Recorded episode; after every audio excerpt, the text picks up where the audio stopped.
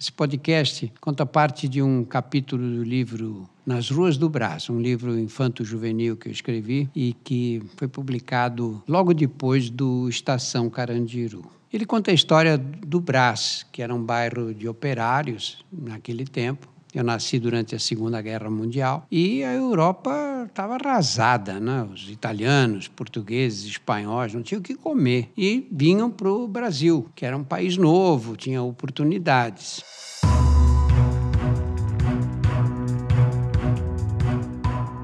Olá, eu sou Drauzio Varela e aqui você vai ouvir outras histórias.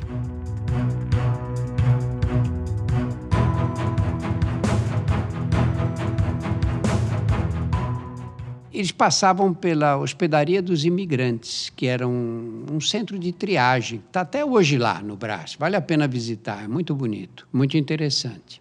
Eles passavam, ficavam ali na Hospedaria dos Imigrantes, passavam por uma triagem e aí saíam atrás de, de, emprego nas fábricas do bairro. E havia necessidade de mão de obra naquele tempo. Então conseguiam emprego sem nenhum problema.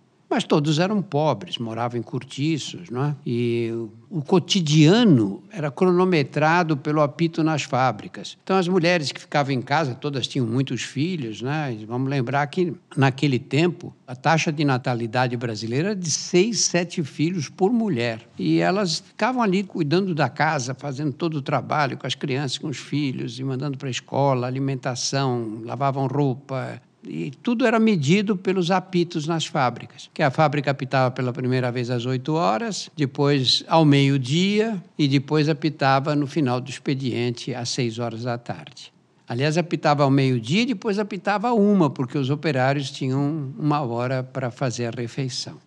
E a gente vivia ali nas mesmas condições que os outros. E minha mãe morreu muito cedo, morreu com 32 anos. E eu fiquei assim, eu, minha irmã e meu irmão fomos morar com a minha avó, que era na mesma rua. Mas depois essa avó morreu também. E aí a gente ficava jogando bola na rua. Os meninos jogavam bola na rua o tempo inteiro o dia inteiro. E as meninas brincavam na calçada. A rua era um lugar muito amigável, até acolhedor. Né? Tinha um ou outro carro que passava, era muito difícil.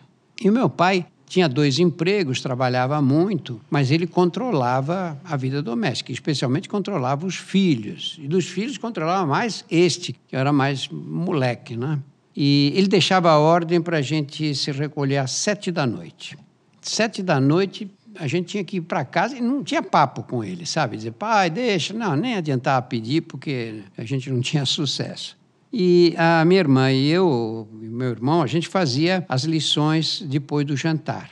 E deitávamos cedo, acho que nove horas, por aí, nove e meia no máximo, a gente ia para a cama. Essa rotina só era quebrada nas noites quentes, naquele né? calorão. E nessas noites, os homens puxavam as cadeiras para a calçada e sentavam a cavalo nelas, sabe assim? Quando você senta ao contrário, você senta com o peito no espaldar da cadeira.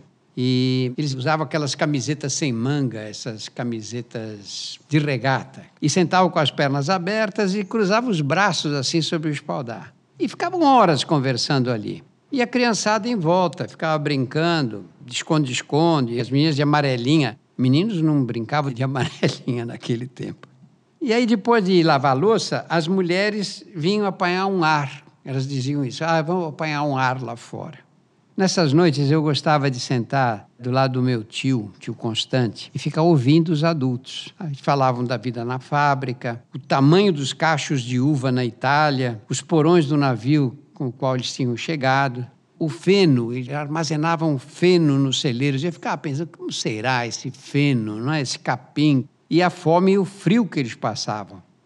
Mas passavam tão frio que muitas vezes iam dormir no estábulo, encostado nas vacas para poder esquentar. As histórias que mais me impressionavam eram as histórias da guerra.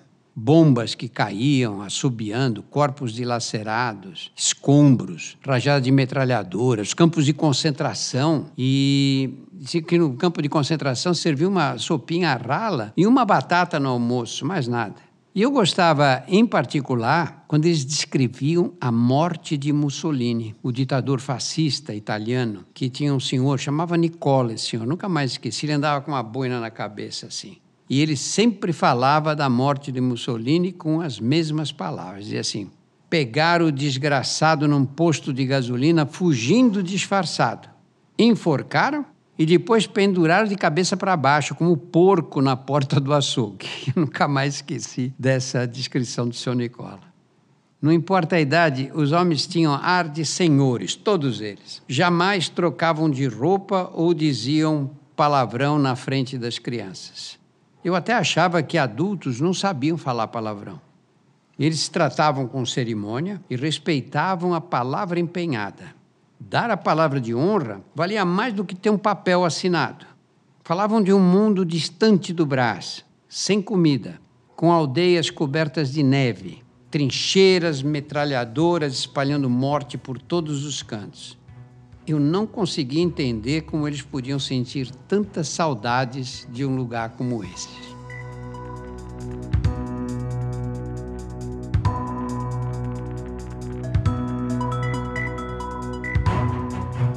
Semanalmente estarei aqui para contar outras histórias.